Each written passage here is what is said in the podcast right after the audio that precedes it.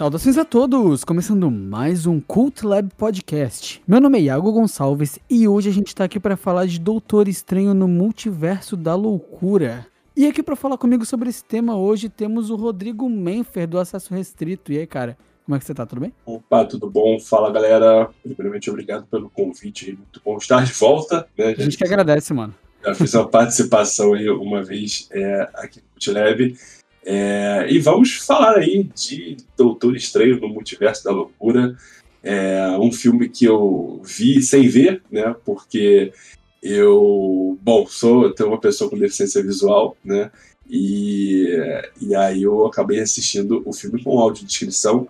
Né? A audiodescrição ela é um recurso que é dado para pessoas com deficiência visual, para que elas possam se ambientar nos filmes, né? para que elas possam entender é, as cenas, entender a narrativa, o contexto do que está acontecendo na tela.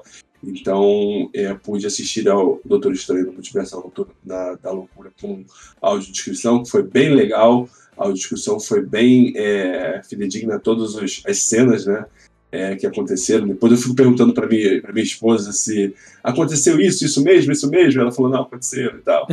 É, e se vocês quiserem saber um pouco mais sobre a audiodescrição, é, eu faço parte da equipe do Acesso Restrito, né, que é um canal que luta por mais acessibilidade, por mais inclusão, seja nos filmes, seja séries, nas séries, seja nos games.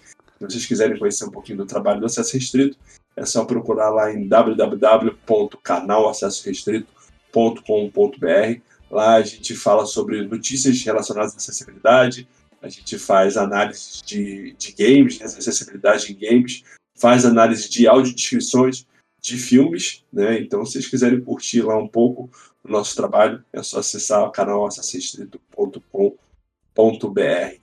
Vai estar tá aqui na descrição do episódio para quem tiver interesse, dar uma olhadinha lá no trabalho do pessoal do Acesso.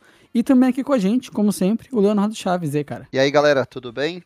Muito bem, recebendo aqui hoje o Rodrigo, mais uma vez nosso convidado especialíssimo. Vai ser um prazer falar sobre mais essa produção da Marvel e antes, como sempre, eu vou pedir para o pessoal nos seguir nas redes sociais. Estamos na nossa página no Facebook, Cult Lab Podcast. Também estamos no Twitter, no Cult Lab Podcast. E, sobretudo, no Instagram, no arroba cultlab.podcast. Mandem sugestões, façam as suas críticas. A gente sempre procura é, melhorar no, os nossos episódios a partir da opinião dos nossos ouvintes, amigos, etc. Não se esqueçam de compartilhar o nosso conteúdo que está semanalmente no Spotify, no Deezer, no Google Podcast, no Amazon Music e também no Apple Podcast. Classifique, dê lá a sua notinha para a gente, que isso é muito importante para a gente continuar produzindo o Cult Lab Podcast toda semana.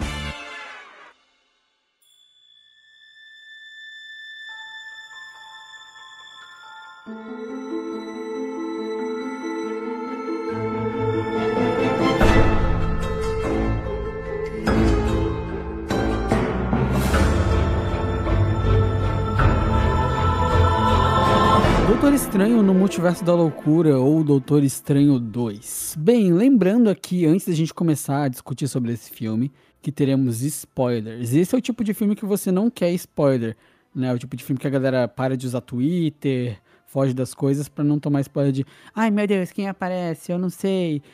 Então, se você né, não tem interesse em tomar spoiler do que acontece, vá lá ver o filme, depois dá aqui o seu view pra gente, ver a nossa opinião e tal. E se você já viu o filme, continue aqui com a gente, que vai ser uma jornada bacana. Leonardo, antes da gente começar a discutir, você traz para mim a sinopse do filme? Claro. O filme é a segunda aventura solo do Dr. Stephen Strange no cinema. E aqui ele precisa proteger a América Chaves, uma menina super poderosa que tem o poder a capacidade de viajar pelo chamado multiverso. Ela está sendo perseguida por uma entidade maligna e o professor, o doutor estranho, junto com a Wanda, né, ele solicita a ajuda da Wanda, vai tentar proteger e isso vai levar esse pessoal a viver muitas aventuras malucas pelo multiverso da loucura. Rodrigo, o que, que você achou desse filme, Rodrigo? Eu gostei do filme, achei um ótimo filme. E, e acho que a Marvel ela começa desde Eternos, na verdade, mas acho que ela faz melhor isso é, em Doutor Estranho 2, né, Multiverso da Loucura, que é sair da fórmula Marvel no sentido de que ela é, traz elementos que ela não costuma trazer em seus filmes. Né? A gente tem que lembrar que é um filme de terror né, do Sam Raimi, é, é um filme que ele, que ele traduz alguns elementos de terror ali, então você que vai levar a sua criança, o seu filho feliz para ver mais um filme da Marvel, tome cuidado. tome cuidado, porque você pode ter ver, fazer seu, seu filho presenciar olhos perfurados, seu né? Filho, seu, filho, seu filho olhar para você e falar: Papai, o que é empalamento? É, exatamente. né?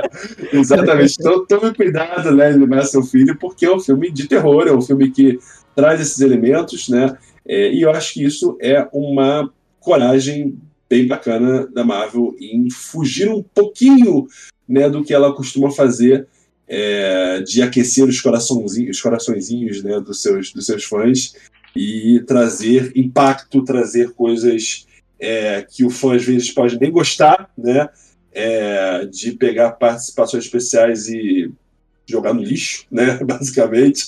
Assim, então acho que é tem bacana. alguma coisa a dizer, Rodrigo? Você tem alguma coisa a dizer sobre as participações oh, a, gente, a, tá gente avisou, a gente avisou que vai ter spoiler, não? Avisou, avisou, avisei, avisei, avisei, Só pra deixar Calma. bem claro.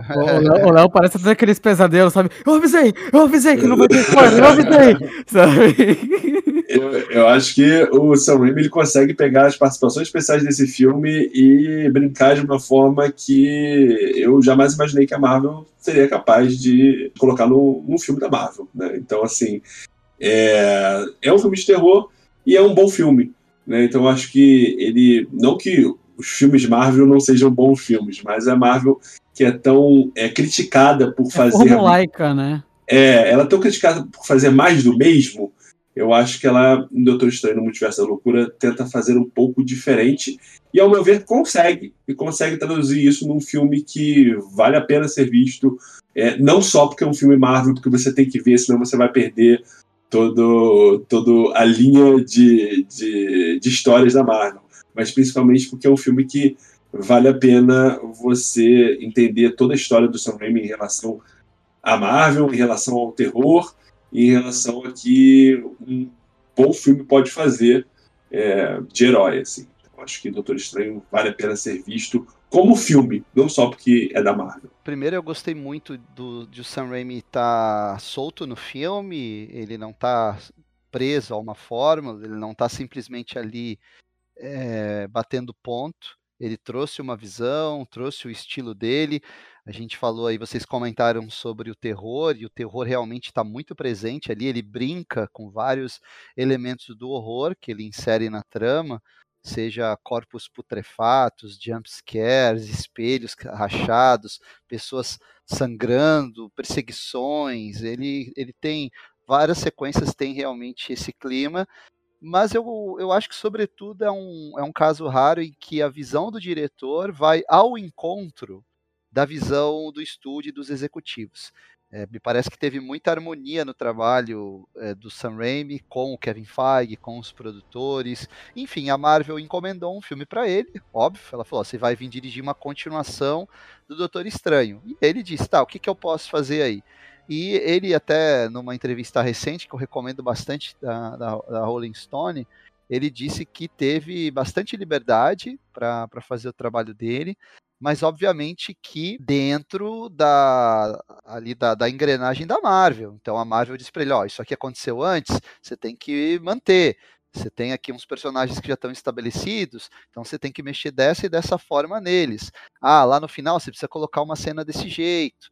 Então teve isso, né? Na, na verdade, o, o, cinema americano, o grande cinema americano, ele é feito muito desse, desse trabalho de produtores e diretores, é realmente algo coletivo, mas quando você tem um diretor com estilo, com personalidade, como é o caso do Sam Raimi, isso, isso dá muito certo, porque ele consegue, mesmo com um roteiro esquemático, mesmo trabalhando num blockbuster aguardadíssimo, ele consegue impor a sua a sua personalidade e, colocar ali os seus cacuetes para o bem ou para o mal, né? Eu, eu até acho que nesse filme, sempre é bom lembrar que o Sam Raimi dirigiu a trilogia do Homem-Aranha lá atrás, né? Ele tá fazendo agora 20 anos do primeiro Homem-Aranha, ele é de 2002. Credo, não fala isso. É, 20 aninhos, 20 aninhos. Imagina, são 10 anos do primeiro Vingadores, né? E, e, e, me, pareceu, me pareceu um cineasta muito maduro e muito em forma. E nem parece que ele estava quase 10 anos sem filmar. O último filme dele é aquele Oz, Mágico Nossa, é horroroso esse filme. É, mas ele dirigiu, se não me engano, os dois primeiros episódios da primeira temporada de Ash vs Evil Dead. É, antes, antes é do Oz, ele fez o, o, antes, antes do Oz, ele fez o Arraste-me para o Inferno, né?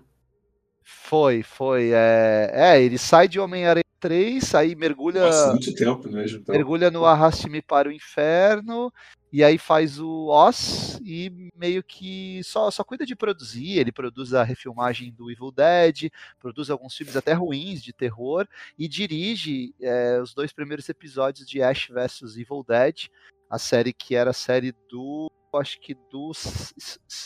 Acho que era do Sci-Fi, né? Que passou aqui na Netflix. Ótima série, teve três temporadas. Então ele é um, um ele é um ótimo cineasta, né? Um cara que domina muito o ofício. E, uhum. e, muito versátil, né? Apesar do Sam Raimi ter, ter, se mostrado um diretor de destaque no terror, com a trilogia Evil Dead, e depois com a série, e com Arraste-me para o Inferno e tal, ele já fez drama, ele é bom de comédia, ele tem um humor muito muito peculiar, ele gosta de comédia pastelão, ele é muito, muito fã dos Três Patetas, é, e dirige aventura como ninguém, como, é, como a gente percebeu nesse filme. O filme é uma aventura deliciosa, é uma das grandes aventuras do universo Marvel para mim, sabe? Eu, eu saí do filme muito satisfeito com o que eu tinha visto. Aliás, quem é, não entendeu o que aconteceu no, no na última cena pós-crédito do filme, vamos, vamos combinar de não contar aqui, porque aí faz a pessoa procurar assistir Evil Dead, né, e entender o que acontece com, com o rapaz lá da mão que se soca, né, e da mão que se, que se bate, né, então quem não entendeu, por favor, procure Evil Dead, né, procure é, é, entender o trabalho do Sam Raimi, entender quem é Bruce Campbell, né, entender é, o porquê que o porquê que ele fica se socando lá, que é uma referência muito legal Evil Dead. É legal mesmo. É, é muito bacana. Eu acho que é um spoiler que vale a pena a gente não falar para fazer o pessoal procurar aí um pouquinho da história do Sam, do Sam Raimi, né? É, e, e, eu acho assim, Léo, desde que o Sam Raimi não faça Doutor Estranho 3, tá tudo bem, porque o Doutor Estranho 3 ele vai colocar o, o Doutor Estranho de emo, então tem que tomar cuidado para ele não chegar no 3. brincadeiras à parte, brincadeiras à parte, ele faz um trabalho muito bom nesse filme. Ele consegue fazer de novo um, um, filme de herói que, ao meu ver, impacta, né? Um filme de herói que vai ficar marcado, né? Acho que poucos talvez são os diretores que têm essa, essa capacidade de, de fazer mais de um filme sobre herói que, que vira algo na história do, dos nerds, né? Dos geeks, né? Dos amantes de, de, de, de super-herói. Ah, sim. A gente tá bem acostumado nos filmes da Marvel. Uh, tipo assim, a maioria dos filmes da Marvel são filmes que, na verdade, são filmes de produtor, né? São filmes do Kevin Feige, essa é a real. A grande maioria. São filmes que não têm muita personalidade, não imprimem muito de seus diretores. São filmes que eles têm que existir quase de uma maneira, tipo assim, gente, a gente tem que fazer essa história andar pra frente. Não importa muito a personalidade. Tem que ter piadinha, tem que ter o herói é, vencendo no final e é um filme com um ritmo rápido, é isso. E, eu sinto que esse filme ele se junta ao hall de filmes da Marvel que imprimem as características de seus, de seus diretores, como é o caso do, dos irmãos Russo, como é o caso do Taika Waititi, como é o caso do James Gunn, né? São filmes que e pode ver, são elencadamente os melhores filmes da Marvel. São os que imprimem as características dos seus diretores. É, eu acho que, bem, como primeira experiência da Chloe Zhao como filme de super-herói, assim, para mim, realmente ficou muita informação para um filme só, um filme deslocado, no caso do Eternos. Mas falando desses filmes que tem muita característica de diretor, e não é um filme formulaico, não é um filme que tem que existir por simplesmente para cumprir tabela, né, do, da completude do universo Marvel, eu elenco Doutor Estranho 2, assim, para mim, como um dos melhores filmes da Marvel, cara. Eu também, eu tenho. Eu saí do cinema também com esse sentimento. Claro, teria que rever o filme. A gente sempre. é, tem uma primeira impressão que às vezes muda para bem ou para o mal numa segunda assistida. Mas eu gostei de praticamente tudo. É, desde a sequência ali de abertura, o filme já começa em plena ação. Aliás, até isso é um, é um bônus para os roteiristas, né? O fato do, da Marvel ter criado um grande seriado no cinema você o roteirista não precisa ficar explicando muito quem é cada um dos personagens. Ele Sim. tem que estabelecer uma situação e fazer a história girar. Isso é um bônus, e o ônus, a gente também uh, já, já tinha falado sobre isso né, em outras ocasiões.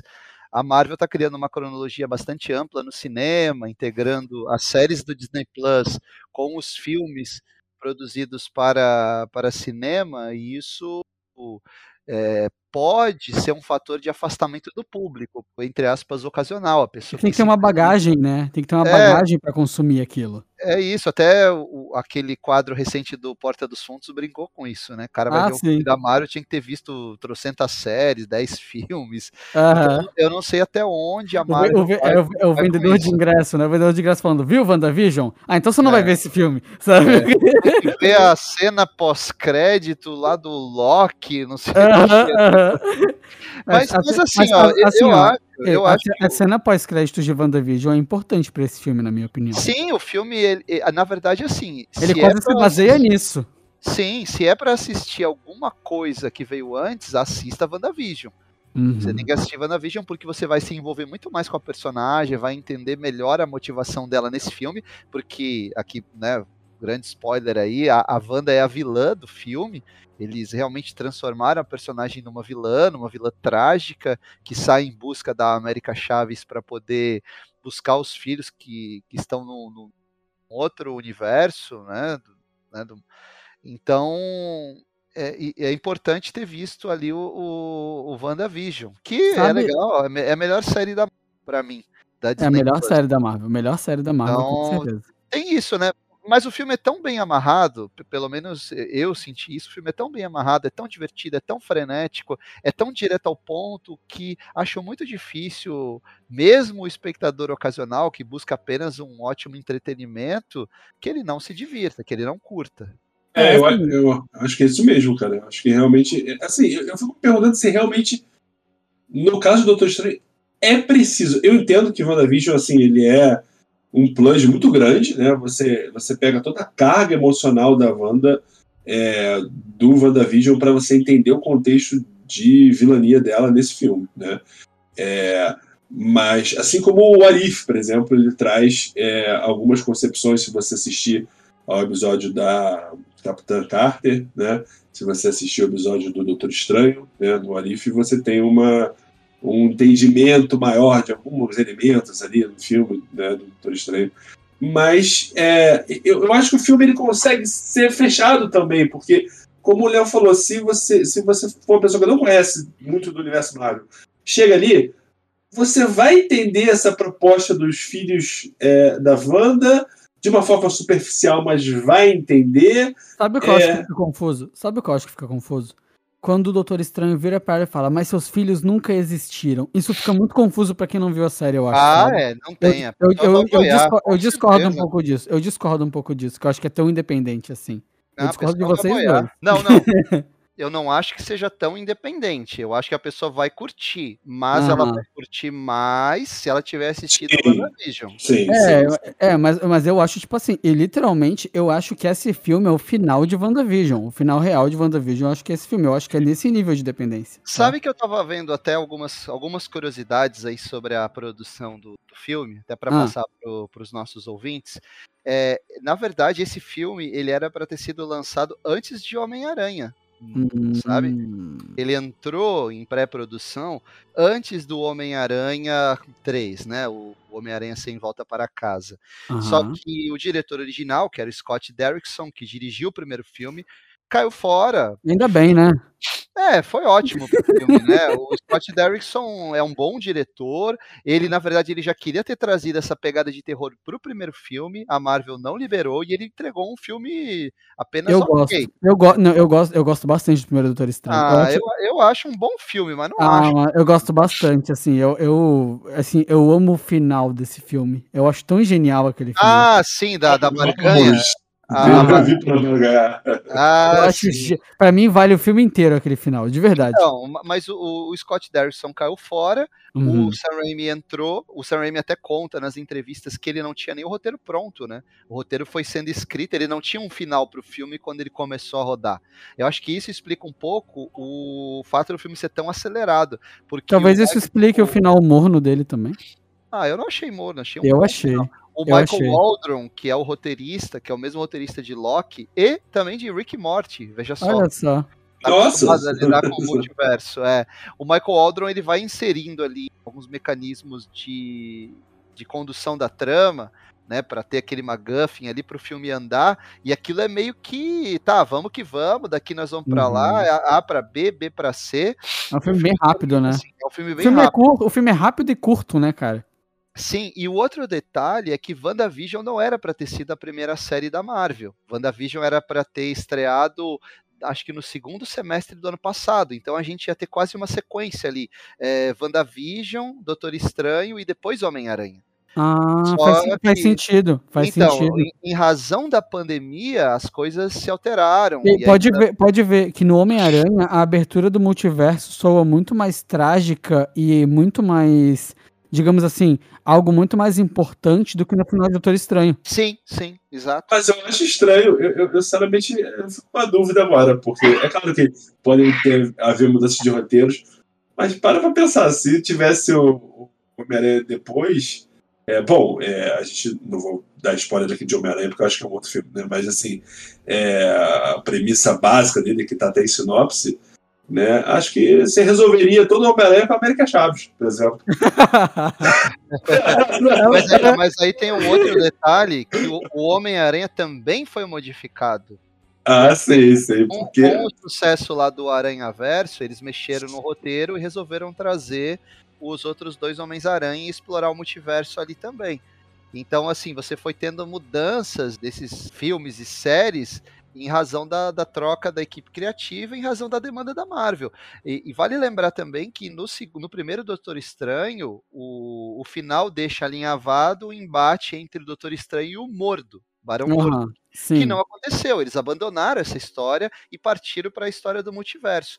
Tanto que os confrontos entre o Mordo e o Doutor Estranho eles são citados no filme, o Doutor Estranho fala, ah, o Mordo queria me matar, ele era meu inimigo, mas eles nunca foram mostrados pra gente. É mais ou menos aquela, aquela sensação que a gente teve no Batman vs Superman, né?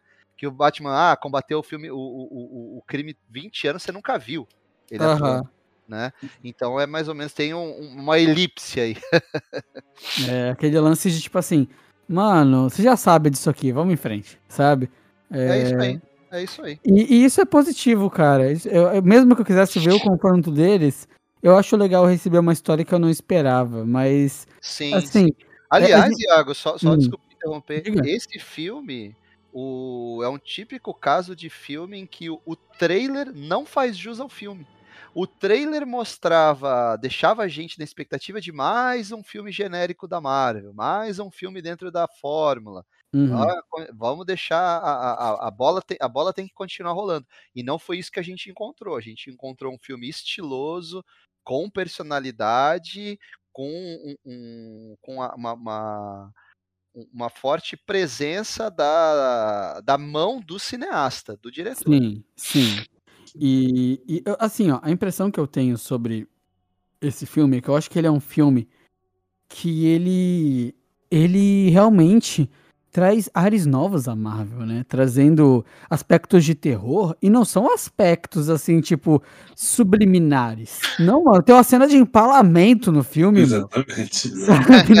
não, não... E é mostrado, achei que eles não iam mostrar, não, cara. Tem duas, na verdade, porque tem o Thanos duas. também aparece empalado, né? O Thanos. Na cena lá do. A gente vai falar daqui a pouco sobre isso, mas na cena lá dos Illuminati, naquele flashback, aparece o Thanos empaladão lá. Aham, aham. Que, aliás, vai ser um. Que, aliás, é, é importante esse passo da Marvel, até porque a Marvel ela, ela terá que trazer no futuro é, filmes como Blade, né? É, como Deadpool. Né? Então ela é uma boa sondagem né? ela, ela, ela tratar de um filme de terror para que já, já possa falar, olha, a gente também tem o nosso, nosso nossa porção ali de, de sanguinolência que nós precisamos Uhum, uhum. atender a determinados públicos, né, é, que talvez estão crescendo, né, vão querer ver coisas novas, coisas mais maduras, né, menos coloridas, mas, não, também que outros é bem colorido, mas tipo, é, coisas que talvez é, a criança é, que é fã da Marvel cresceu e que agora precisa de novos novas histórias, histórias mais sérias, né, coisas um pouco mais é, impactantes. Eu acho que, inclusive, não só as cenas de terror são impactantes, mas a, drama, a dramaticidade do filme também é uma coisa bem impactante, bem, bem relevante no filme. Sim. As cenas da, da Wanda, quando ela possui a ela mesma, né? Inclusive Aham. com a quarta parede maravilhosa, né? De olhar, de olhar para a tela, né?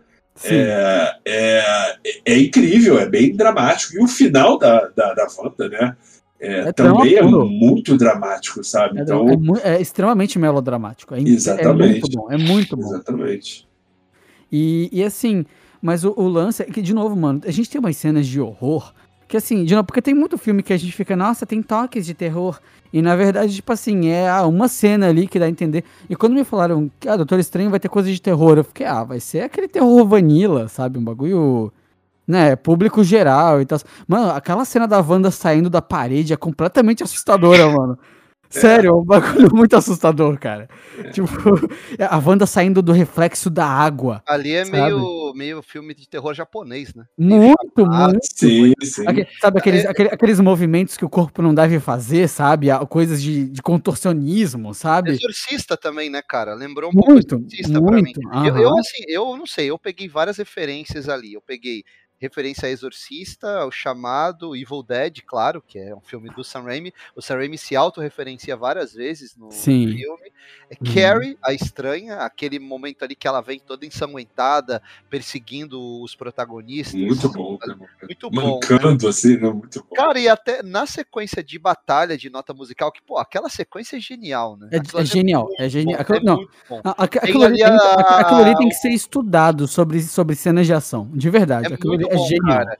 E ali tem acho que uns dois, uns dois, umas duas, três notas ali do tema do Fantasma da Ópera, né? Tem, tem, aham. Sim, sim, sim. Tem filme de zumbi também, né? Tem, obviamente, o, o filme encerra com uma apoteose ali de homenagem aos filmes de zumbi. Não só aos zumbis Marvel, mas aos zumbis de, de maneira geral, né? Não, e, e- e não é, e não é o zumbi infecção, é o zumbi ritual voodoo, sabe? É, exatamente, o zumbi. É o zumbi putrefato mesmo, é aquele É. que, que, que despertou da tumba, cara. Não é o cara Isso. que ah, ele foi mordido e virou um zumbi. Isso, isso. Não, é o zumbi putrefato. É o E, zumbi cara, e- o- feitiço. Sim, o Sam Raimi, ele, ele concatena muito bem todas as sequências, né? Ele, ele, ele, ele vai te, te jogando tanta coisa interessante na tela que eu, pelo menos, fiquei muito absorvido pelo, pelo filme, né, cara? E assim, eu até comentei, a gente estava comentando antes, eh, essa semana, quando a gente viu o filme, que o grande trunfo da Marvel não são os efeitos especiais, as cenas de ação, os uniformes, nada disso. O grande trunfo da Marvel são os seus atores, cara. São. A Marvel sabe escolher muito bem os atores que ela vai colocar nos seus filmes.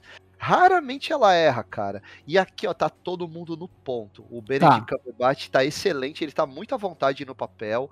A Elizabeth Olsen, uma ou outra cena ali que ela tá mais exagerada, mas no geral ela dá um show. E o Benedict Wong, cara, ele é, ele é muito bom como o Wong, né? E a Uhum. menina também gostei que faz a América Chaves. Então, o, o elenco tá show, cara. Eles, eles seguram muito bem o filme. Eu queria, eu queria só, é, só abrir um parênteses, né? Eu sei que é, talvez não seja de conhecimento do grande público, mas eu tenho que, por favor, é, traduzir para vocês a experiência que eu tive com essa cena das notas musicais, porque como uma pessoa com deficiência visual, é, é, eu, eu, eu achei que assim, a audiodescrição do filme, né, ela conseguiu traduzir de uma forma incrível essa cena de batalha a partir do momento que tudo que estava acontecendo era dito e era bem dito, era bem explicado, né? É, e... e é difícil explicar esse filme, hein? Exatamente. é, é, é uma descrição incrível, porque aquela cena também que, que ele e a América Chaves passam por vários é, universos, vários multiversos, com tinta, com. Nossa, eu, eu fiquei. É, é o cara realmente, a audiodescrição tem que fazer um trabalho excelente ali. E um em preto e branco também. É, né? exatamente. E, e, assim, nas notas musicais, é, eu vi, não sei onde que eu vi uma referência que falaram disso, né, que é, tem um toque de fantasia né, do, do Mickey, né? Não sei se vocês viram. Ah, sim, tem, sim, né? Gente fazendo. Então, assim, é, são várias referências e referências incríveis. Acho que, como você falou, é uma cena a ser estudada porque eles conseguiram fazer coisas inovadoras e coisas coisas que realmente você eu acho que é um filme que você vai lembrar assim né? não é um filme Sim. que você vai descartar e pronto mais um filme da Marvel não é um filme que você vai ter cenas que vão aparecer nas aulas de cinema, né, nas aulas aí que com certeza são, são muito bem traduzidas, muito bem, muito bem produzidas. Sabe? Pra eu, mim, ele é, um, eu... ele é um filme da Marvel fora da curva, né, cara? É, é um filme mais autoral. É, e assim, a gente. Os últimos filmes da Marvel, eles eram muito mornos. Não Sim. eram filmes ruins, mas era morno. Você entrava no cinema, ah, haha, divertido e tal, saía e já esquecia. Esse não, esse é um filme muito vibrante, tem impulso, tem empolgação. É, é, é um filme diferente mesmo. E eu gostei desde o início, cara. Quando o filme já começa ali em plenação, e aí tem toda aquela sequência ali já. que já morre aquele Doutor Estranho que já é uma sequência marcante. E aí você tem aquela batalha com Caju, cara. Pô, é bom, é bom. É bom demais, um monstro gigante e é uma referência ao super-homem ali também. A forma como ele, ele, ele pula daquela, daquela sacada e a capa vem e leva o Doutor Estranho pro combate, aquilo ali é super-homem puro, cara. É super-homem do, do Christopher Reeve. E tu vê então, como não tem barriga, né? Tudo é a favor não. da história. Começa no casamento da, da menina lá. Da sabe? Christine. Tipo, da Christine, é, nada é, nada é jogado, sabe? Não tem barriga, não tem. Tu pensa, ah, esse casamento vai ser um blá blá blá do caralho. E não, na real, tudo tá ali, ó, tipo, é, será que ele, ele é feliz? Tá, todo esse papo tá desde o começo do filme, que o filme fala bastante sobre isso, né? Sobre felicidade e realização. Ele fala, pô, eu salvei o mundo, mas eu não me sinto realmente feliz, sabe? Sim. E, e, isso tá do começo ao fim do filme. É um. Não, não tem aquela barriga, aquele blá blá blá desnecessário. Não. Tudo é a favor da história. E isso são coisas negativas, são coisas positivas em filme, sabe? Do que tu ter realmente uma enrolação super desnecessária, sabe? Bem, é, e até, às vezes até sequências inteiras que você sente que poderiam ser cortadas. A gente é, que é protocolar, né? Que é, é protocolar. É, eu até comentei isso, eu não participei do episódio, mas eu comentei isso em relação ao último Batman, que é um ah. ótimo filme, mas você tem toda aquela sequência final ali que ela meio que destoa do, do, do destoa, resto do filme, né? destoa. né? A gente, a gente então, vai comentar isso no episódio, a gente comenta então, que a enchente destoa do filme, né? Então, e ele fica um filme muito mais inchado do que ele precisava ser, um filme de três horas. Aqui em duas horas o Sam Raimi conta uma história com início, meio e fim, divertida, empolgante, bem dirigida. Cara, uhum. e assim, é, eu vi alguns críticos comentando que o, o, primeiro ato ali, ele não tem muito a cara do Sam Raimi, eu discordo. Ele tem bem a cara do Sam Raimi, é Sam Raimi dirigindo o Homem-Aranha. No Homem-Aranha ele fazia essas sequências absurdas de combate, como por exemplo a sequência do trem, no Homem-Aranha 2, quando o Homem-Aranha enfrenta o Dr. Octopus, e aqui ele faz também uma sequência caprichadíssima. E, outra, a diferença outra... é que agora, agora ele tem efeitos especiais de mais qualidade, né? 20 outra... anos depois. Isso, ou até, ou até aquela sequência do Homem-Aranha 3, a galera desmerece muito o Homem-Aranha 3, mas aquela sequência do, do Guindaste, sabe? Sim, sim, sim. Ele, ele, sabe, ele sabe criar tensão, ele sabe posicionar a câmera, ele uhum. sabe qual vai ser o ângulo que vai ser mais empolgante para a plateia. Então eu, eu ali eu já comecei a curtir bastante o filme, né? Uhum. E depois ele entra com os elementos de horror. Se bem que nessa cena já tem, né? Eu já enfio o, o, o poste no olho do, do monstro. Ah, uh, uh, uh, já, já é ali o flerte, né? Com a violência. Agora. E, é, muito, é muito bom quando arranca o olho do monstro assim. Vai fazer um barulhinho? Tipo, um barulhinho mó desenho animado, sabe? É, é. Agora, uma das, uma das poucas críticas que eu tenho como fã como um gamer, porque eu conheci nos videogames. É, acho que as duas coisas que mais é, que eu não gostei, assim, que eu acho que eu tenho a falar, é, ponderar ali são as participações especiais e esse monstro no começo, porque esse monstro no começo ele é a representação do Shumagorá, né? Shumagorá que é um que é um personagem é, que eu conheci no Marvel vs Capcom, né? Os games aí também conheço esse, esse jogo de uhum, luta, uhum. né? E ele é, ele não pode ser usado, né? O nome Shumagorá não pode ser usado porque é, por questões de direitos e tudo mais. E aí colocaram um puta do bichão, um baita do, do, do personagem que é um dos vilões, os grandes vilões da Marvel, eu comemorar, como um, infelizmente, como um monstro esquecível. Que morreu, um monstro não, genérico, né? Não voltará, né? E é, ali, ali, ele tá sendo comandado pela Wanda, né? Pela Wanda. Uhum. Primeiro manda o monstro, né? E aí depois é, ela É vai... muito bom isso, né? É muito bom isso. Mas eu tava sendo racional, eu só mandei o monstro. É, não era eu. Razoável. É, razoável, é muito bom. Isso é bom demais, cara. Mas eu é, tava sendo razoável, porque eu sou muito pior do que isso, sabe? Sim, é sim. muito bom isso. É, acho que o que atenua um pouco a, a, a vilanesa, da, da, a vilania da, da Wanda e faz a gente ser simpático com ela, além da tragédia pessoal, o fato dela estar tá sendo, entre aspas, controlada pelo Tomo Negro, né, que ali até o, o, conversando com o Mário Barroso, que é tradutor de quadrinhos há muitos anos, um dos grandes tradutores do Brasil, o Mário me chamou a atenção para a falta de cuidado, né, da tradução brasileira do filme, que não se importou em buscar a tradução que já tem nos quadrinhos, o Tomo Negro, Ficou só Darkhold, né? Darkhold no, hum, no, no, no, Eu não cinema. sabia que tinha tradução em português isso. Tem, tem tradução. Mas, mas, mas eles não traduziram na dublagem como Darkhold? Eu acho que, eu acho que ficou com Darkhold na, na dublagem também. Né? Ah. Tanto na. No, nas cópias eu, olha, olha, eu posso estar enganado, mas eu acho que teve, teve a tradução na audiodescrição. Eu posso estar. Ah. Eu acho que teve a tradução na audiodescrição, sim. Porque eu lembro de ter falado Tomo Negro, Tomo Negro no, no no, no filme. Então acho que se não foi a dublagem, foi áudio, o que na hora mistura para mim, né? Mas eu, uhum. eu, eu tenho quase certeza que, que na audição teve essa, teve essa tradução, né? Mas assim, uhum. a audição ela, ela, é feita diferente da dublagem, né? Então, é uma assim, equipe diferente, né? Uma, uma equipe diferente. Então, tradução então, diferente e tal. Exatamente.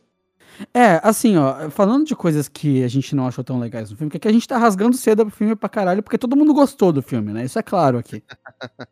Mas o Léo já sabe que eu já enchi o saco dele com isso, já falei umas duas, três vezes lá no grupo, porque rolou o papo de eu não entendo quem é que tá criticando esse filme, eu tive que falar, né? Mas tiveram dois pontos que me incomodaram no filme. Não chegaram a me incomodar a ponto de eu não gostar do filme, mas foram pontos que eu ressaltei, assim, criticaria sobre. A primeira parte é que, assim, ó, a galera falou muito do começo do filme, né? Que dizem que não é muito Raimi e tal, não sei o quê. Isso até nem me incomodou tanto. O que me incomodou foi o quão expositivo é o filme. O filme é extremamente expositivo, repete informações o tempo todo, como se o espectador fosse idiota, sabe? Eu não gosto disso, assim. Ele repete as coisas demais, demais, demais, demais mais, como se, sei lá, se tu não tivesse entendido da primeira vez. Mas, mas o que, que você sentiu que, que repetiu ali? Especialmente a explicação do multiverso. Olha, existe uma contraparte minha no multiverso. isso é o tempo complicado. todo. Isso é o tempo todo, cara. Até a própria explicação dos poderes da América, da América é o tempo todo, mano. Ela é, tem que sabe reexplicar, que... reexplicar, reexplicar. É, isso aí realmente acaba ficando muito didático, mas eu vi uma na entrevista que o Sam Raimi deu, ele hum. fala que quando eles fizeram as refilmagens no início do ano, vocês lembram? Ah, ah teve refilmagem. Sim, é, sim. Aí, aí, o boato era que ah, vai ter refilmagem para inserir o Ben Affleck de Demolidor. não foi nada disso. O, o, que acontece é que o, o filme está pronto, você faz algumas exibições teste, e aí ou você acrescenta alguma coisa ou tira. Uhum. E aí eu acho que isso é, foi, foi a mexida que eles deram para o filme ficar um pouco. Tava muito complicado. Não, porque assim, a gente tem que pensar no espectador ocasional, né, cara? Uhum. Exatamente. Que tá ali para ver um filme de ação qualquer, um filme de aventura, ele para ele, às vezes, se, se você só expuser num primeiro momento o multiverso, cara que não teve contato com isso ainda depois vai estar meio perdido lá na frente. Então eu acho que eles inseriram alguns diálogos para deixar o negócio mais didático. Mas eu concordo, é expositivo, né? É, é, é eu acho que o personagem não precisa ficar falando de novo o que aconteceu para relembrar. E tem alguns flashbacks que eu poderia ter cortado ali também. Tem, né? tem. As- Aquela, aquela, aquela parte que ele chegou ali nas memórias, coisa das É, mães.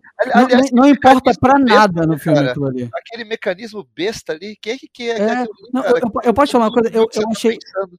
Eu achei que isso, como mães, poderia ser utilizado de alguma forma com a Wanda. Foda-se. Sabe? Não. Porque a Amanda, a Wanda, ela é mãe também.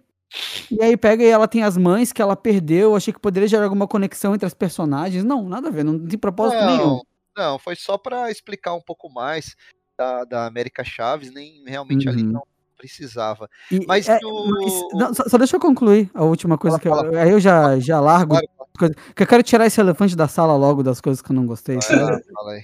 É, e eu- isso é uma impressão minha, tá? Eu quero deixar claro aqui que eu não acho que a Wanda não seja perigosa. Acho que, inclusive, ela é bem razoável. em relação a mandar o bichão. É, a Machura Lagara lá do, do universo Marvel. Ao invés de mandar ela mesma no começo e tal. Isso já demonstra como uma personagem é forte e assustadora, né? Quer dizer, o monstro gigante que quase destruiu a cidade é ela sendo razoável, né? Porque se for ela, fodeu. E ela realmente demonstra uma personagem muito perigosa, muito overpower, né? E o filme, ele até dá uma. O filme até pega e, e dá um, um- Uma enfraquecida na personagem, né? Em alguns momentos e tal. Isso nem chegou a me incomodar muito, mas acontece, né? Pra, pra ficar viável, né? O embate com ela.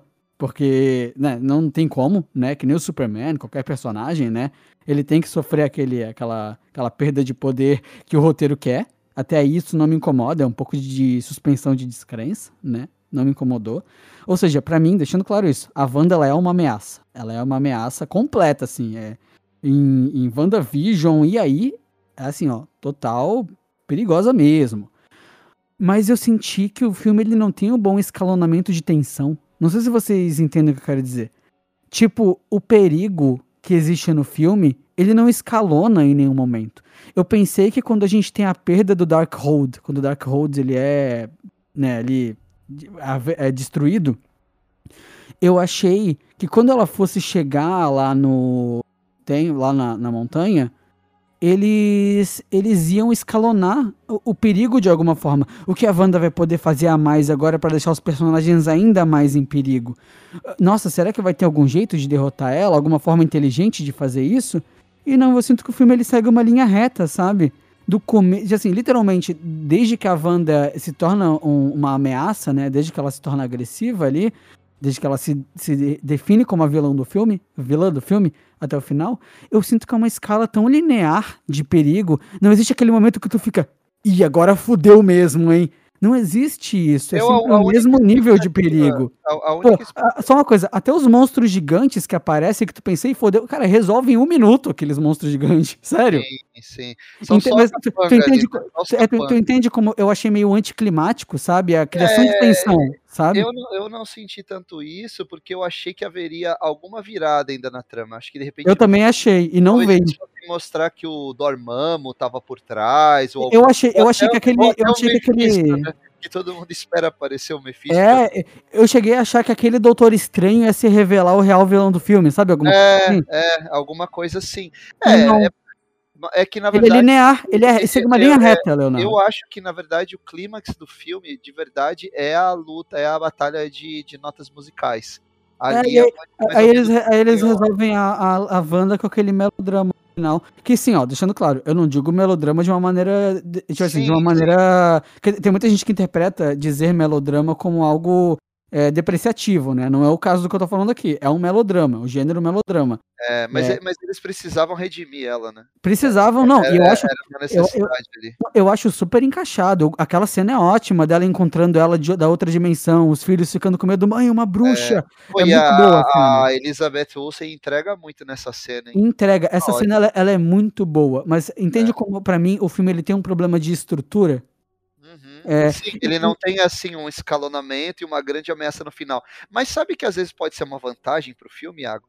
Porque hum. às vezes quando chega aquela grande ameaça no final, eu não sei se o Sam Raimi faria isso, mas é aquela coisa genérica, é, briga aqui, briga ali e termina, né? Ele optou por fazer aquela coisa mais excêntrica que, pô, é um barato. Não, é, é, ótimo. A ressurreição do Doutor Estranho. Cara, aquilo ali é muito A, a mão saindo do chão, pô, é, cara, é foda demais, mano. Ele pergunta pra ele, ué, mas você não precisa ter uma contraparte sua no outro universo? Aí ele, quem disse que ela precisa estar tá viva? E aí, cara, cara é, tudo, é bem Evil Dead aquilo, é cara. Muito, muito, muito. Ah, aquilo ali é genial. Mas entende como a minha crítica, ela não se refere entendo, a isso? Entendo, entendo. Isso é genial, ele, isso é genial. Isso é genial a capa dele é formada a partir daquelas almas, né? Nossa, é foda. É, é, muito foda, bom, é foda. Cara. Enquadra, enquadra e me, me, e me vende, sabe?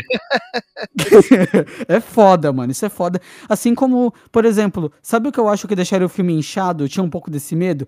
É colocar um monte de multiverso, colocar um monte de. Não, eles vão pra um, dois. É eles vão dois. pra dois. É isso, é sabe? isso. É. é isso. É, é tipo assim, é tu ver aqui, ó. Essa história que eu vou contar, ela precisa desses dois. Sabe?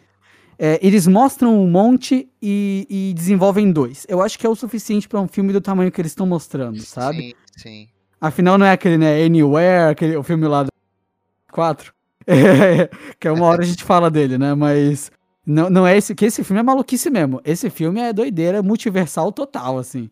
Sim, é, sim. Diferente do Doutor Estranho, que ele, ele, ele, é um pouco mais comedido, né? É, essa é uma crítica também de, de parte do público e da crítica especializada, porque o título acaba enganando.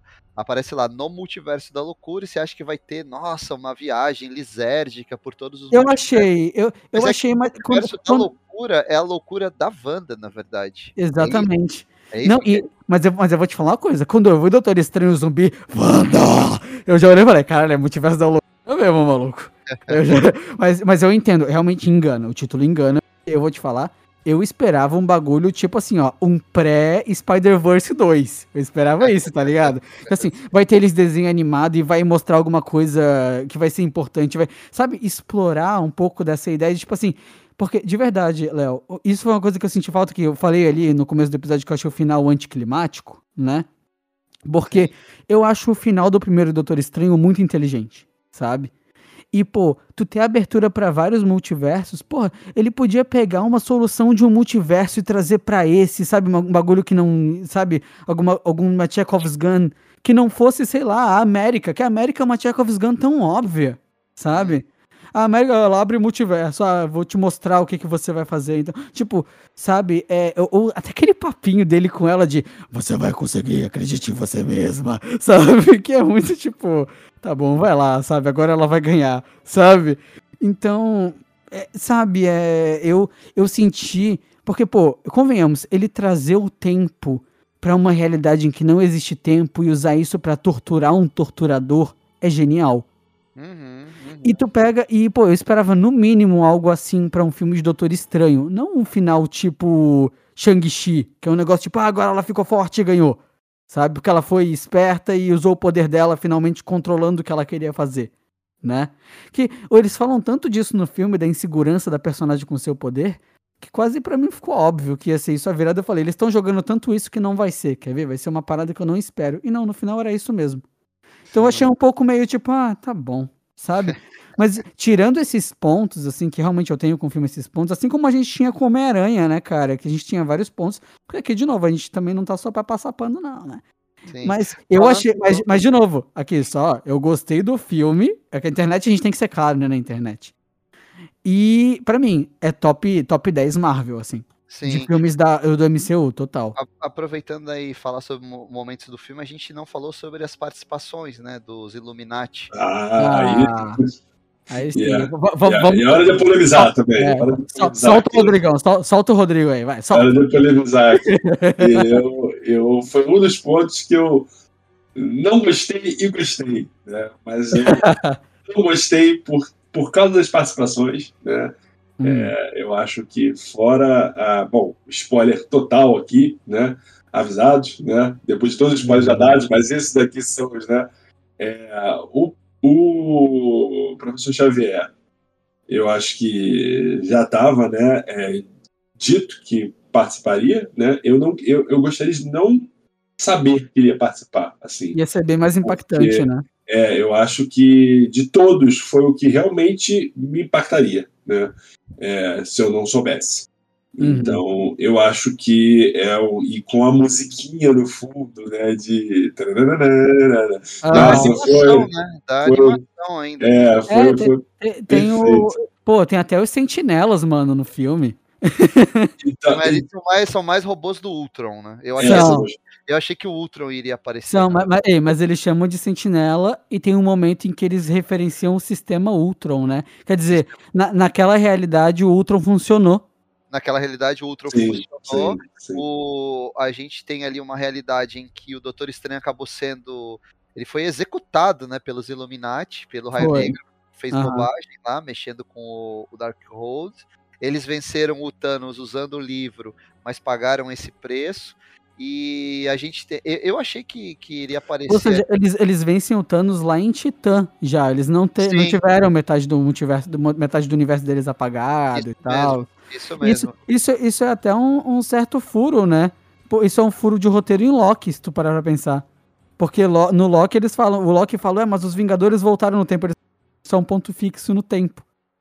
Ah, mas, mas naquele universo. Naquele universo. Não, não, não, não, não, não, não, não, não. Porque se tu for ver em o Arif, onde eles, colo onde eles comentam sobre pontos fixos no tempo, o Doutor Estranho, ele volta no tempo, volta no tempo, volta no tempo, e quando se volta no tempo, se cria novas realidades. A, a Marvel, ela definiu isso em Vingadores. Não é volta no tempo tipo, tipo, o, o De Volta pro Futuro. Eles deixaram isso Sim, claro. Você tem o, o que aconteceu, já aconteceu, né? Porque quando Exato. você volta no tempo, na verdade, você tá em, é o seu futuro, né? É um passado. Exatamente. Você, o, seu, o, seu, o, seu, o passado se torna o seu presente, né? Essa é a Mas aí, gente, se a gente Mas, for nessa mas, de furo mas, de mas é um- roteiro- mas é um puta furo de roteiro. Aí, não, se a gente pensar nisso também, a gente, né, a gente pode, não falando de Homem-Aranha aqui, mas para que existe América Chaves, o que, o que o Doutor Estranho fez de Homem-Aranha, né, tipo, tem muitas, tem muitas é, nuances aqui que acho que assim, a Marvel, uma coisa que eu, que eu sempre acreditei, a Marvel ela vai acabar caindo nos mesmos problemas dos quadrinhos, né? Que é tanta coisa que aí tem aquele aquele aquele nerd, eu esqueci o nome daquele personagem do- dos Simpsons da loja de quadrinhos, né? Que ele fica lá referenciando, mas nessa página aqui, obviamente, você esteve errado, tem Tipo, é claro que ela vai cair nos seus erros, né? Isso não tem como, como fugir, né? É, Ah. Mas ela, de qualquer maneira, ela, ela consegue é, abrir essa questão do, do multiverso de uma forma bacana, né? E voltando ali aos, aos, aos Illuminati, né, as participações especiais, nessa questão de multiverso, ela traz possibilidades bem legais ali para os Illuminati. É, mas eu achei que eu achei que poderia ter sido melhor as participações especiais, porque Mano, professor- aparece, aparece o Homem Elástico, mano. Aparece o Reed Aparece- Richard, mano. aparece o Reed Richards. Joe Isso é, isso é legal, isso é, isso é, um, isso é um grande carinho dos fãs, né? Que Uhum. pediam, né? Mas depois de Reed Richards e de Professor Xavier, eu acho que o resto ali, pra mim, é tudo. É, Ah, mas eu gostei da Capitã Carter, cara. eu não gostei da Capitã Carter. Ela, não ela live Nossa. action ali. A Capitã ela Carter ela- é legal. A, a, a, a Capitã é- Marvel desse universo é legal também. ela ainda fala a frase. Que é a mãe, é a mãe da Rambo, né? É, é a Maria. Uhum. A- ela ainda fala a mesma frase do capitão, né? Eu posso fazer isso o dia todo. Ah, ficou muito legal. Eu achei que ia aparecer o Homem de Ferro. Não o Tom Cruise, mas achei que ia aparecer alguma encarnação dele, né? Não Uhum. esperava o Raio Negro, né? Porque no- nos quadrinhos é mais ou menos essa equipe aí dos Illuminati, né? O Raio Negro, ele é do Inumanos, né? Dos Inumanos. Isso. Ele, ele aparece Agora- na série, né? Dos Isso, é Inumanos. da série, é. Agora, realmente, cara, quando apareceu o Senhor Fantástico, pra mim foi o meu momento assim, eu, hã? Eu, eu, eu meio que saí do filme e depois tive que voltar, porque, cara, eu fiquei tão surpreendido, primeiro de ter já o Reed Richards e segundo de ser o John Krasinski, que é, Aham. é, é a escalação de elenco dos fãs. E a Marvel criou uma armadilha pra ela, porque assim, cara, ninguém vai aceitar outro ator agora. Se eles disserem, não, aquilo era só do multiverso, o pessoal fala, o quê? Vocês estão malucos? É um E problema. mais, eles É. vão colocar Emily Blunt de Mulher Invisível, cara. É o que, é, já tá, isso aí tá caindo de maduro pra Marvel. Chama o John Krasinski, chama Emily, Emily Blunt, dá o filme pra ele dirigir, aliás. Ó, dirige aí o filme do Quarteto Fantástico. Já tem Senhor Fantástico e Mulher Invisível escalados, cara. Cara, Agora... e, e, e, é louco, né? Porque ele pega e ele fala pra Wanda. É, ah, que eu, eu tenho mulher e filhos também, tu já. Ih, caralho! Sabe? e aí, puta merda. E aí, aí a Wanda pega e manda a melhor frase, né? Ah, então pelo menos eu tenho uma mãe pra cuidar deles. Caralho, tá A coragem, agora a coragem pra mim da Marvel também está justamente com as participações especiais, assim. Eu não gostei de todas, pra mim só uhum. o Xavier e, e o Senhor Fantástico são os os Reed Richards são os dois, são os dois que eu achei legais ali, o resto, para mim, eu, eu, trocava todo mundo que estava ali, ali, né? É, principalmente Homem de Ferro, Robert Downey Jr. aparecendo para mim de novo seria, seria incrível, mas depois eu entendi é, por que eles estavam ali e principalmente por que o Sam Raimi conseguiu fazer, porque a Marvel teve a coragem de pegar essas participações e falar assim, tô nem aí, vai matar todo mundo, sabe? E são mortes e... criativas, né, cara? São mortes criativas, criativas pra caramba. A, a que boca! A Rainha foi incrível. Então, aí, aí eu tenho um problema com o roteiro também. Porque os poderes da Wanda eles não ficam tão bem estabelecidos. É, é aquilo que eu hora, disse. É aquilo que eu disse. Ela, ela tá soltando raio. E daqui a pouco Mas o Thanos sofre da mesma coisa, cara. No é, Vingadores então, Ultimato aí, é, é, ela, ela, na outra, no outro momento, ela tem o poder de fazer a boca do raio negro desaparecer. Deus então, Ex Machina de poder. É, é, sim, né? Conveniente. É, é conveniente pro roteiro, é. Conforme é. o interesse do roteiro. Agora, o Patrick Stewart morreu o quê? Pela quarta vez? É, morreu bem, morreu, né, pescocinho é, quebrado, foi ele morre, ele morre, ele, eu, eu tô lembrando aqui, ele morre no X-Men 3, ele morre no Dias de um Futuro Esquecido, que morre todo mundo, morre no Logan, e agora... E agora morre de vez, ele não vai voltar, ele agora morre ah, vai saber, né, cara? Vai saber. Né? Nunca diga nunca.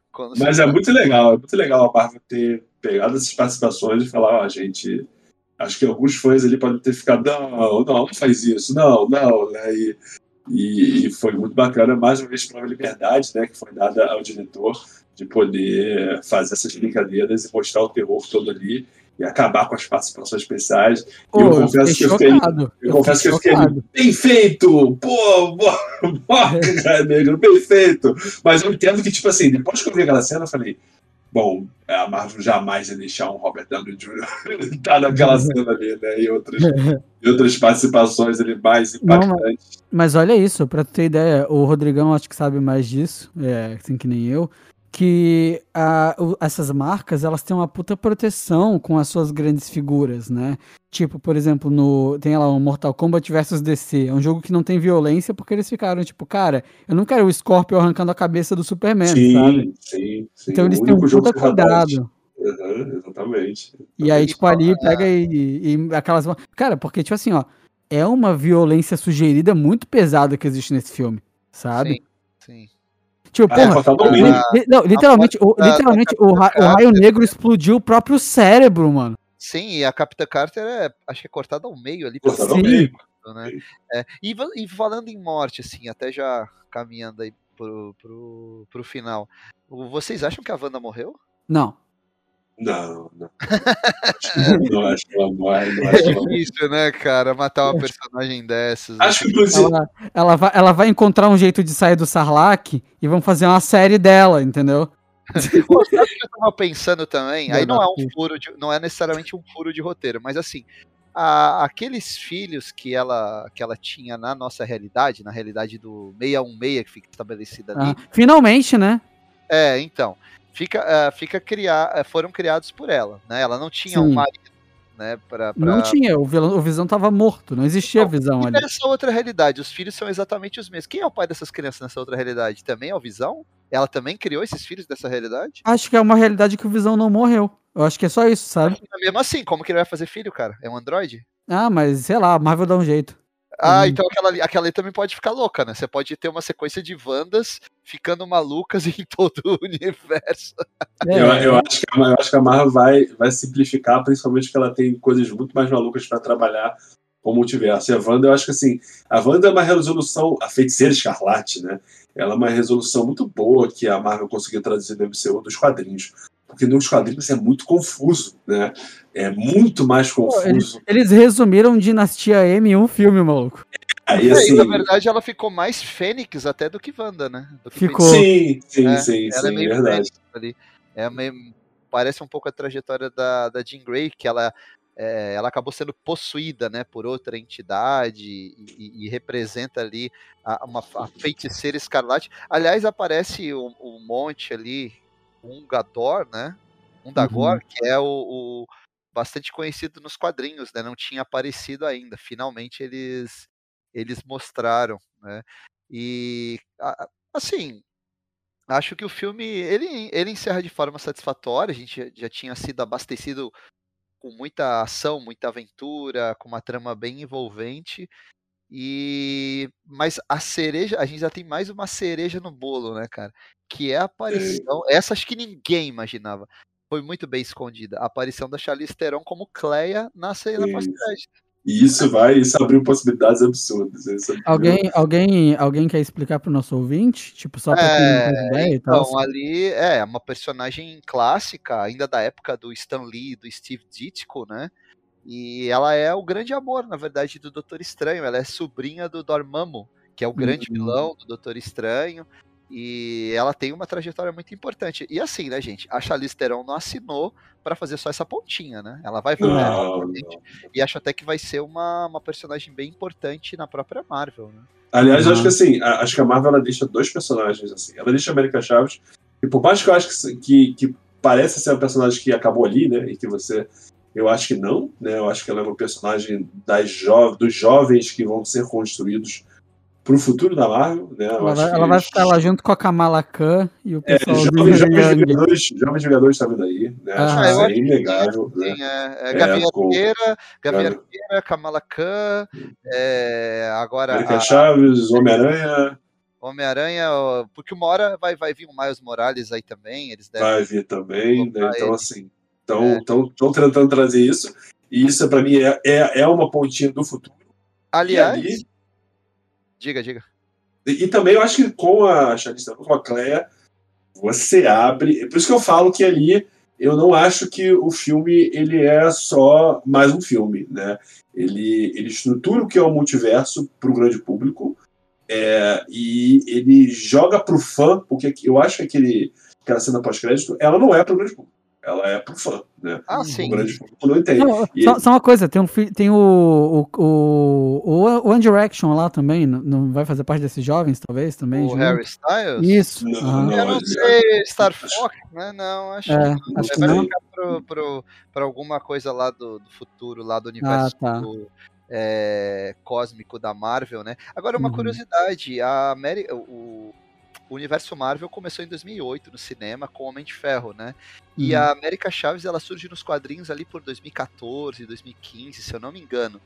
Portanto, ela é, que eu me lembro, alguém pode até me corrigir, que eu me lembro, ela é a primeira super-heroína criada nos quadrinhos após a existência do universo Marvel nos cinemas. Né? Ela, é, ela, ela é uma das poucas aí, né? Porque se você pegar o, o personagem mais novo da Marvel que faz grande sucesso é o Deadpool, que já é dali da década de 90, né? E os outros Eu acho, são eu- eu acho que é o Deadpool e o Miles Morales, né? É, mas o Miles também é criado lá por 2000 e, e 2000. Não, Mi- Miles Morales acho que é depois de 2010, sabia? Não, acho que não. Miles Morales? Não sei quando é Acho que é. Eu acho que não É, sei, mas teve ele- a série mas ele- Ultimate. Mas ele ainda não apareceu, né? Ele ainda não, Não, não, não. apareceu É, no, não no- apareceu. no- no- no- no cinema, né? Uhum. É, então a América Chaves, posso estar enganado, até uma coisa curiosa pra gente pesquisar mais a eu, fundo. não, eu não tenho Mas- esses dados. Dos heróis que apareceram até agora. Ah, se bem que. É, mas aí é na série de TV, né? A personagem lá da Gavi Arqueira, ela também foi criada A recentemente. Kate Bishop. É, Bishop é recente nos gibis, né? Mas no Aham. cinema que eu saiba de heroína ou herói, né? A América Chaves é, é a mais recente, aí criada pós 2008. Porque quem lê os quadrinhos deve perceber que cada vez mais os quadrinhos vão assimilando características dos filmes, né? Às Aham. vezes é, na Sim, sim. personalidade dos personagens, às vezes até na. mas o caminho inverso. né? É, Isso é- às vezes até na aparência deles, né? Então é bem curioso. Eu acho que a América Chaves vai, vai ter um papel muito importante pra, daqui para frente. Aliás, a gente pode até especular, né? Antes da gente encerrar, para onde vocês acham que vai agora? O que, que, o que, que Não a Marvel sei, vai fazer? É, Qual que vai que- Depende muito do caminho Qual é o desse terceiro plano? olho. Esse terceiro olho do Doutor Estranho aí. Esse... Mas assim, vocês sentiram que o Doutor Estranho é o protagonista dessa nova fase da Marvel, substituindo o Tony Stark? Eu não sei, sabe por quê?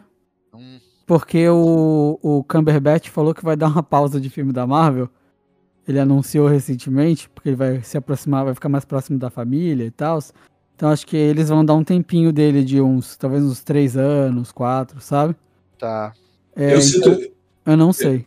eu, eu sinto que a Marvel vai cair no mesmo problema de Robert Downey Jr. de, de ter um ali e ter que ele ser essencial para. Eu acho que ela vai é, pulverizar né, a importância dos seus personagens. Então, é, e, e por isso que eu acho que esse arco de jovens, né, Vingadores, ele vai ser bem construído até para levar, inclusive é, nessa pegada que a gente falou de do público é, que está entrando agora, né, o, o, novo jovem, né, ter essa identificação com os novos, com novos personagens, né, eu acho que vai ser importante.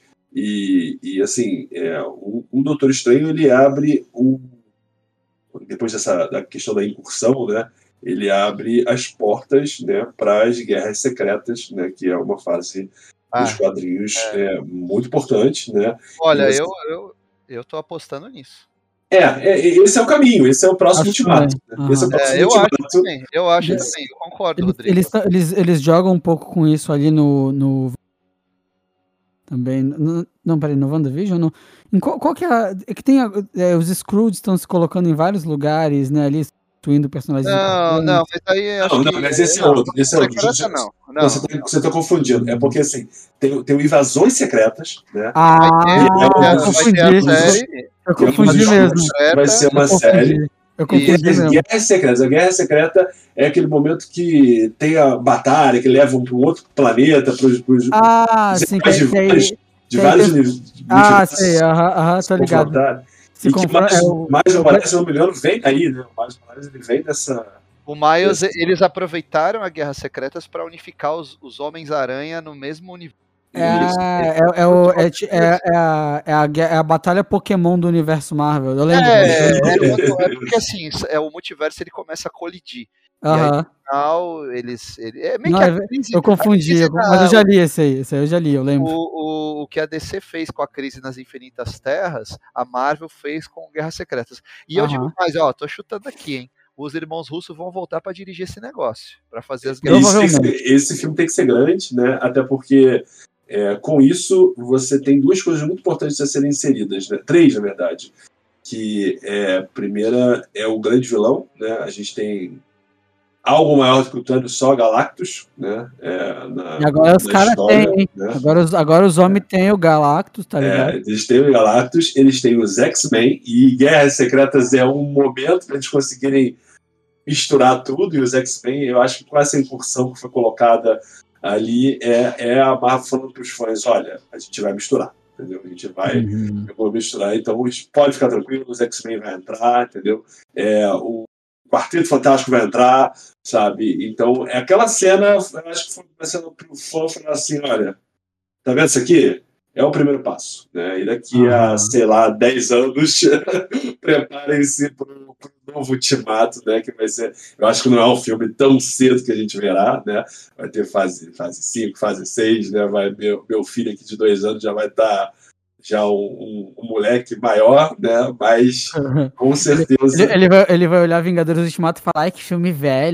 é ver Guerras É, Secretas. é, é, e- é uma forma de você organizar, da Disney, organizar as propriedades intelectuais dela. Porque aí você tem lá o próprio Deadpool. Você tem o universo do, do- dos X-Men do Deadpool, aí você coloca o Quarteto Fantástico, traz o, o Miles Morales, aí vai ter que fazer um outro acordo com a Sony, e aí, aí organiza melhor o universo. Eu também acho. O que é perfeito. Acho que ter o Miles Morales e um, e um Peter Parker, ó. Bom, é porque eu não sei qual que seria mais impactante, mas a Marvel pode até falar, ó, fica um comigo, um com você. Eu fico Ah, um, um com a Dividir, Sony, um dividir- dividir- dividir a guarda do filho, é? fica cada um ali, sabe?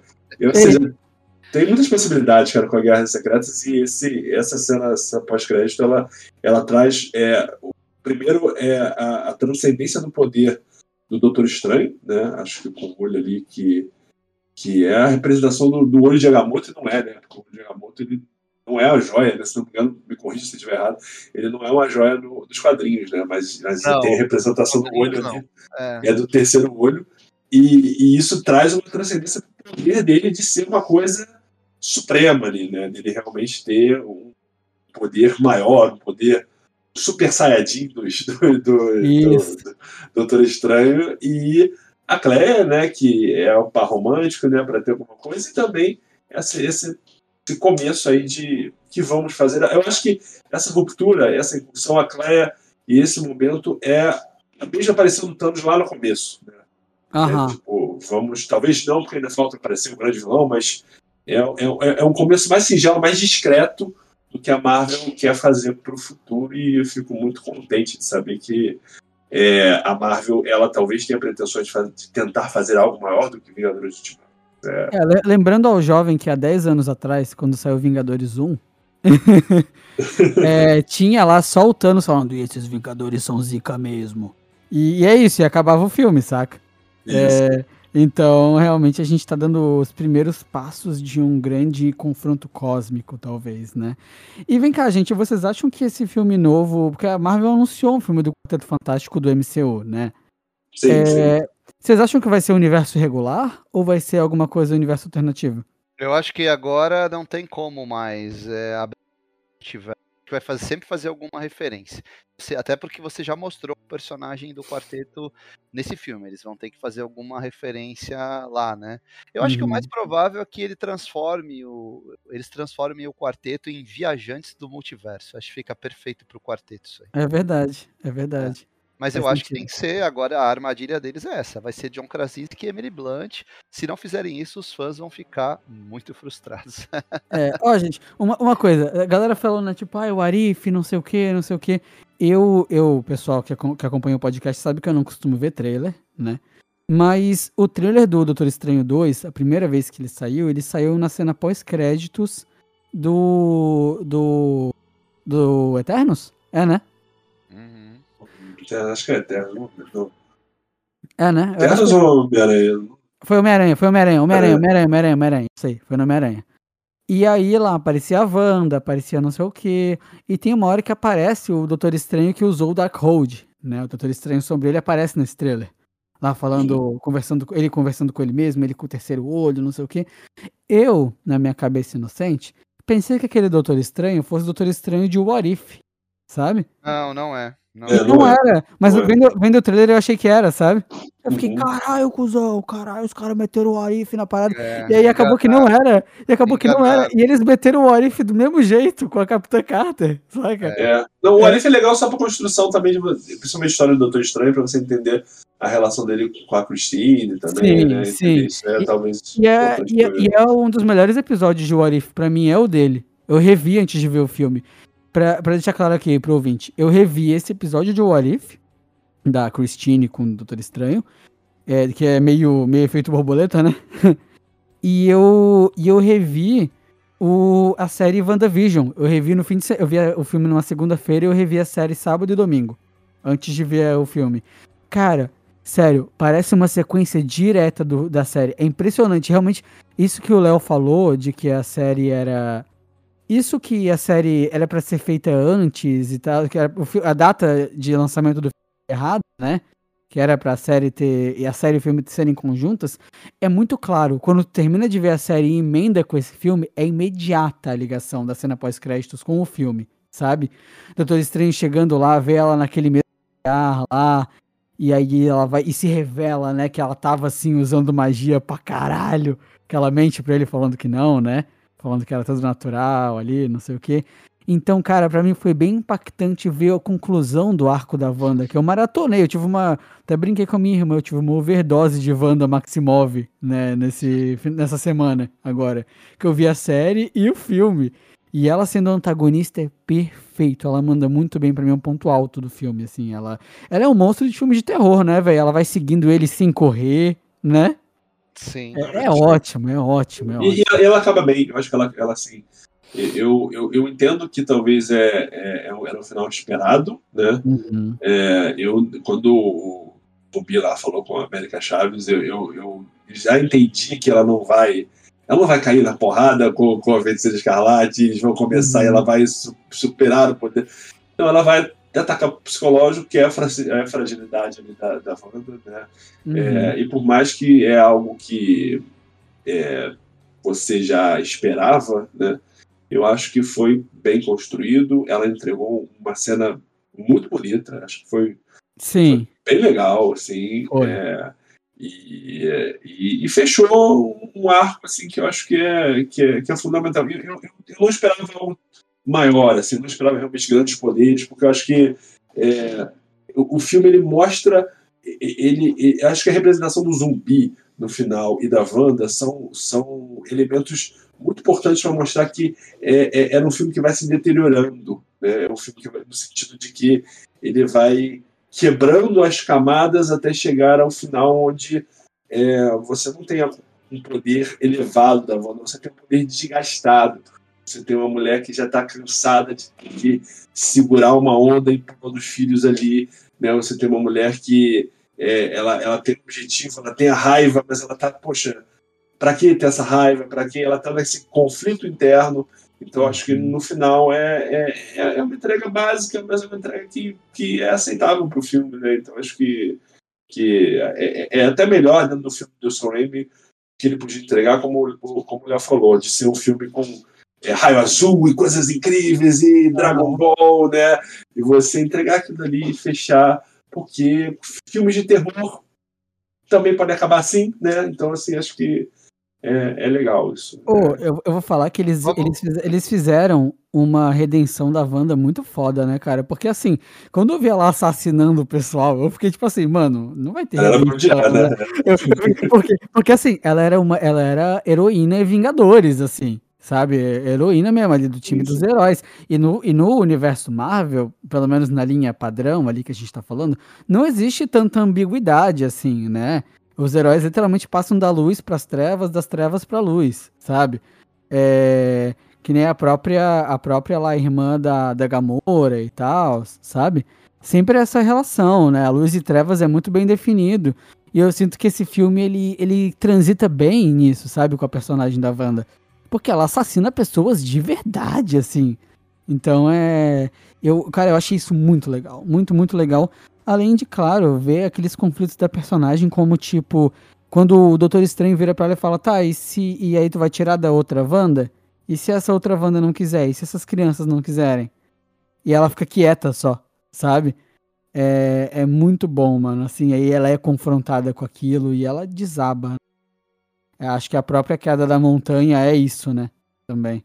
Assim, agora, uma metalinguagem. Agora a última pergunta que eu faço a vocês, assim. É, vocês acham que depois dessa, dessa aventura de, de filmes de terror da Marvel, a Marvel está preparada para fazer mais para além da Fórmula Marvel? Vocês acham que a gente vai ver um Blade com chuva de sangue como no Blade antigo? A gente vai ver é, mais dramaticidade em determinados filmes? Porque o próximo filme da Marvel, que é o, o Thor, né? é, eu não consigo ver é, escapando muito dos elementos básicos da Marvel. Né? Posso me surpreender, mas eu sinceramente acho que ele não, não me parece ser um filme que vai fugir muito do engraçadinho, né? Do, daquela forma do herói, da jornada do herói, é né? Que, é, que, é que é Taika, né, cara? O Thor. É, é, e, e, vai vir um Pantera Negra que eu também, dado todos os problemas que esse filme vem tendo, eu hum. acho que ele não vai conseguir traduzir os mesmos elementos do primeiro. Né? Eu tenho esse temor. Então, vocês acham que a Marvel vai conseguir, em algum momento, com os próximos filmes, tentar trazer novas fórmulas, assim, seja no terror, seja na dramaticidade, seja é, em alguns outros elementos aí para os seus filmes? Olha, eu acho o seguinte. Eu acho que a Marvel ela vai tentar com personagens que ela já não tem estabelecidos, sabe?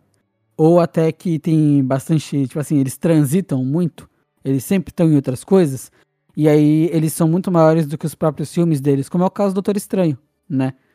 É, eu sinto que com filmes que, por exemplo, o filme do Thor, o filme do Thor agora ele adquiriu a, a, a cara do Taika Waititi, né? Então eu imagino que vai ser tipo um Thor Ragnarok 2, entende? vai ser com a vibe do Thor Ragnarok. O, o, Pantera Negra, que é um filme sobre, sobre muito sobre etnia, sobre, sobre é, né, cultura e tudo mais. Eu acho que ele vai seguir a mesma pegada, entende? Eu acho que eles vão experimentar mais com personagens novos, como foi o caso dos Eternos, entende? Faz alguma coisa diferente. Mas é o que eu acho, assim, eu não sei o que esperar. E tu, Léo? Eu acho que depende da bilheteria. Acho que tudo indica que o Doutor Estranho vai ter uma ótima bilheteria. Sim. Aí acho que a Marvel pode chegar à conclusão, ó, dá pra gente arriscar, fazer uma coisinha diferente aqui e ali, porque o público responde bem. Eu hum. acho que sim. Olha, Mas... só, só, uma coisa, só uma coisa. Melhor que Homem-Aranha, né, gente? Ah, sim, é mais filme. Né? é bem mais Não, filme. Bem filme Mas é menos, eu acho que é menos Marvel do que Homem-Aranha. Homem-Aranha é, é, muito é, mais é, é, coração do que, do que o Doutor Estranho. Total. Vamos dar as notas? Vamos fechar. Vamos. Quer começar, Léo? Sim, sim. Ah, eu adorei, acho um uma grande aventura, um filme delicioso, bem dirigido, bem atuado, bem montado, efeitos especiais quase perfeitos, ritmo impressionante. A minha nota é uma nota 9. Eu não dou, eu não dou 10 assim por, por preciosismo. Acho que tem alguns probleminhas ali na, na, na, na concatenação dos personagens, mas é 9, é um filmaço.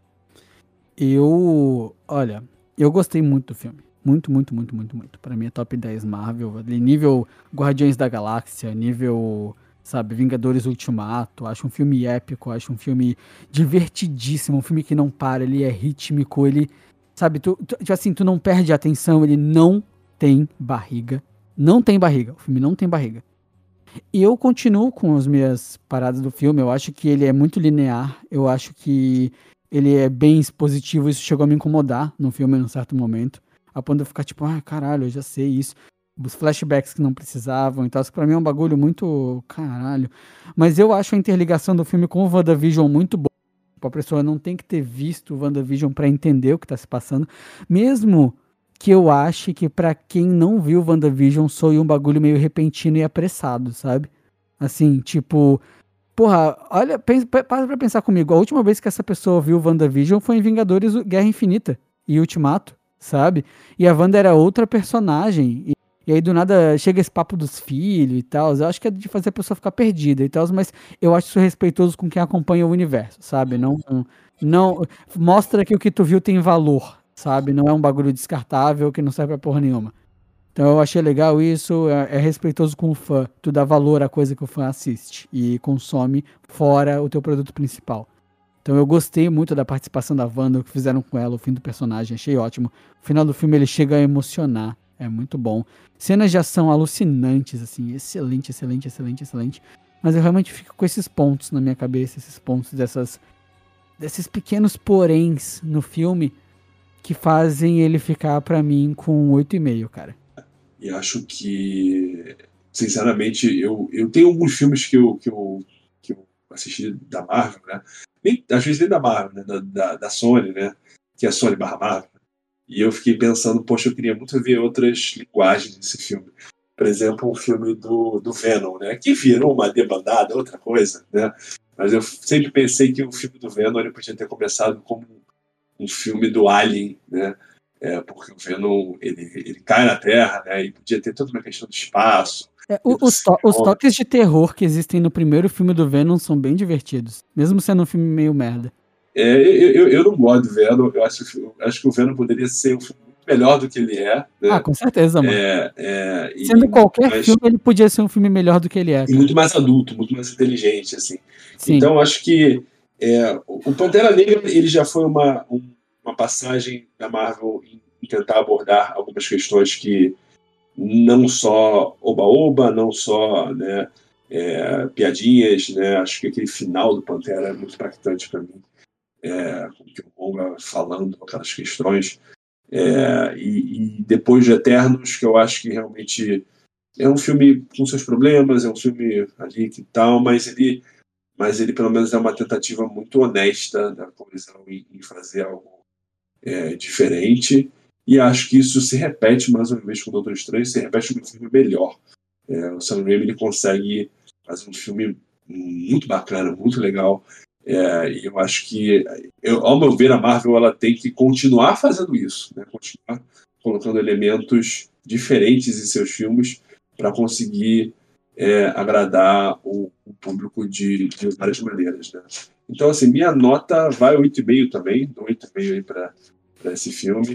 Né? E espero que a Marvel ela consiga, é, com, com Blade também trazer o humor, com Deadpool, fazer, a, a, trazer o sarcasmo, que é algo que eu acho que a Marvel falta na Marvel, né? A piada um pouco mais pesada. Eu acho que Deadpool ele talvez seja o grande barreira da Marvel aí, e o que ela pode fazer em relação à violência, em relação ao sarcasmo. É, e, posso, e fazer ela... um, posso, fazer um, comentário sobre isso que você falou de piada pesada? Uhum. Cara, é só tu ver o James Gunn sem cinto de segurança da Marvel no, no, no Guardiões. No, meu Deus, no Esquadrão Suicida e até no próprio Pacificador, mano. Cara, sim, sim, são sim. umas piadas completamente insanas e completamente erradas e muito engraçadas, mano. Mas a Marvel vai ter que ter, vai ter que afrouxar esse cinto se ela quiser entregar um bom filme de Deadpool. E eu acho que ela começa a, a fivelar ali com o Doutor Estranho e falar, olha... O cinto de segurança é bom, não? Né? Bom. É, né? é. E falar, e falar assim, ei, galera, sangue rola, né? E pelo visto tá rolando, porque pelo visto a bilheteria, tá, a bilheteria tá mostrando que os fãs estão. Acho muito pesado falar deixando, né? Mas estão é, ficando. É, estão aceitando melhor as, as inovações que a Marvel pode trazer. Certo. Então é isso, gente. Fechamos mais um episódio aqui do Cult Lab Podcast. Não esqueça de compartilhar com seus amigos, caso você tenha curtido esse papo e você conhece alguém que curta o universo Marvel, Doutor Estranho e tal, e que você acha que a pessoa vai achar interessante esse papo. Compartilha mesmo, isso ajuda muito a gente. Não esqueça de conferir o trabalho do Rodrigão lá no Acesso Restrito, onde eles fazem análises de conteúdo de acessibilidade no geral em relação à cultura pop, videogame e tudo mais. E é isso, gente. Até semana que vem. Abraço. Valeu.